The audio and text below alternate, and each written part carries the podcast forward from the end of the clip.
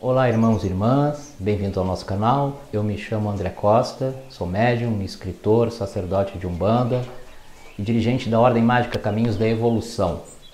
Hoje nós vamos falar sobre Umbanda, fé, amor e natureza.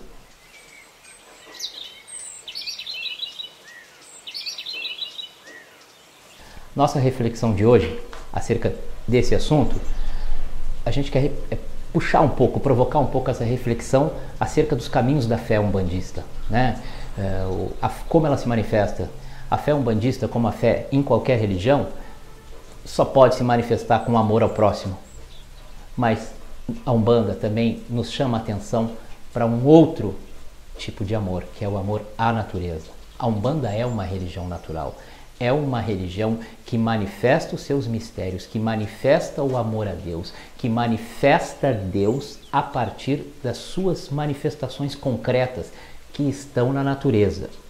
Então, o ser humano que busca a Umbanda e que busca Deus, tendo a Umbanda como um veículo para chegar até Deus, até a nossa origem divina, busca um estado de natureza. Mas o que é esse estado de natureza? Esse estado de natureza, na nossa reflexão, é um estado onde o ser encontra a paz interior.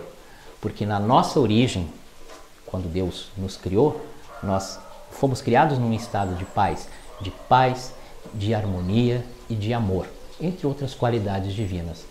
Então, é importante que nós reflitamos acerca disso, voltemos para o nosso íntimo e pensemos o quão eu estou distante desse meu estado original, desse meu estado de natureza, e que eu preciso fazer para retornar a esse estado sem perder os passos à frente que eu dou na minha caminhada ou trocando em miúdos sem dar passos atrás.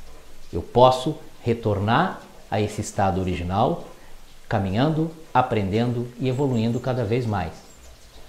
Mas nós falamos no estado de natureza, é, esse estado de natureza é um estado de paz, mas e a natureza ao nosso redor? E a nossa natureza íntima?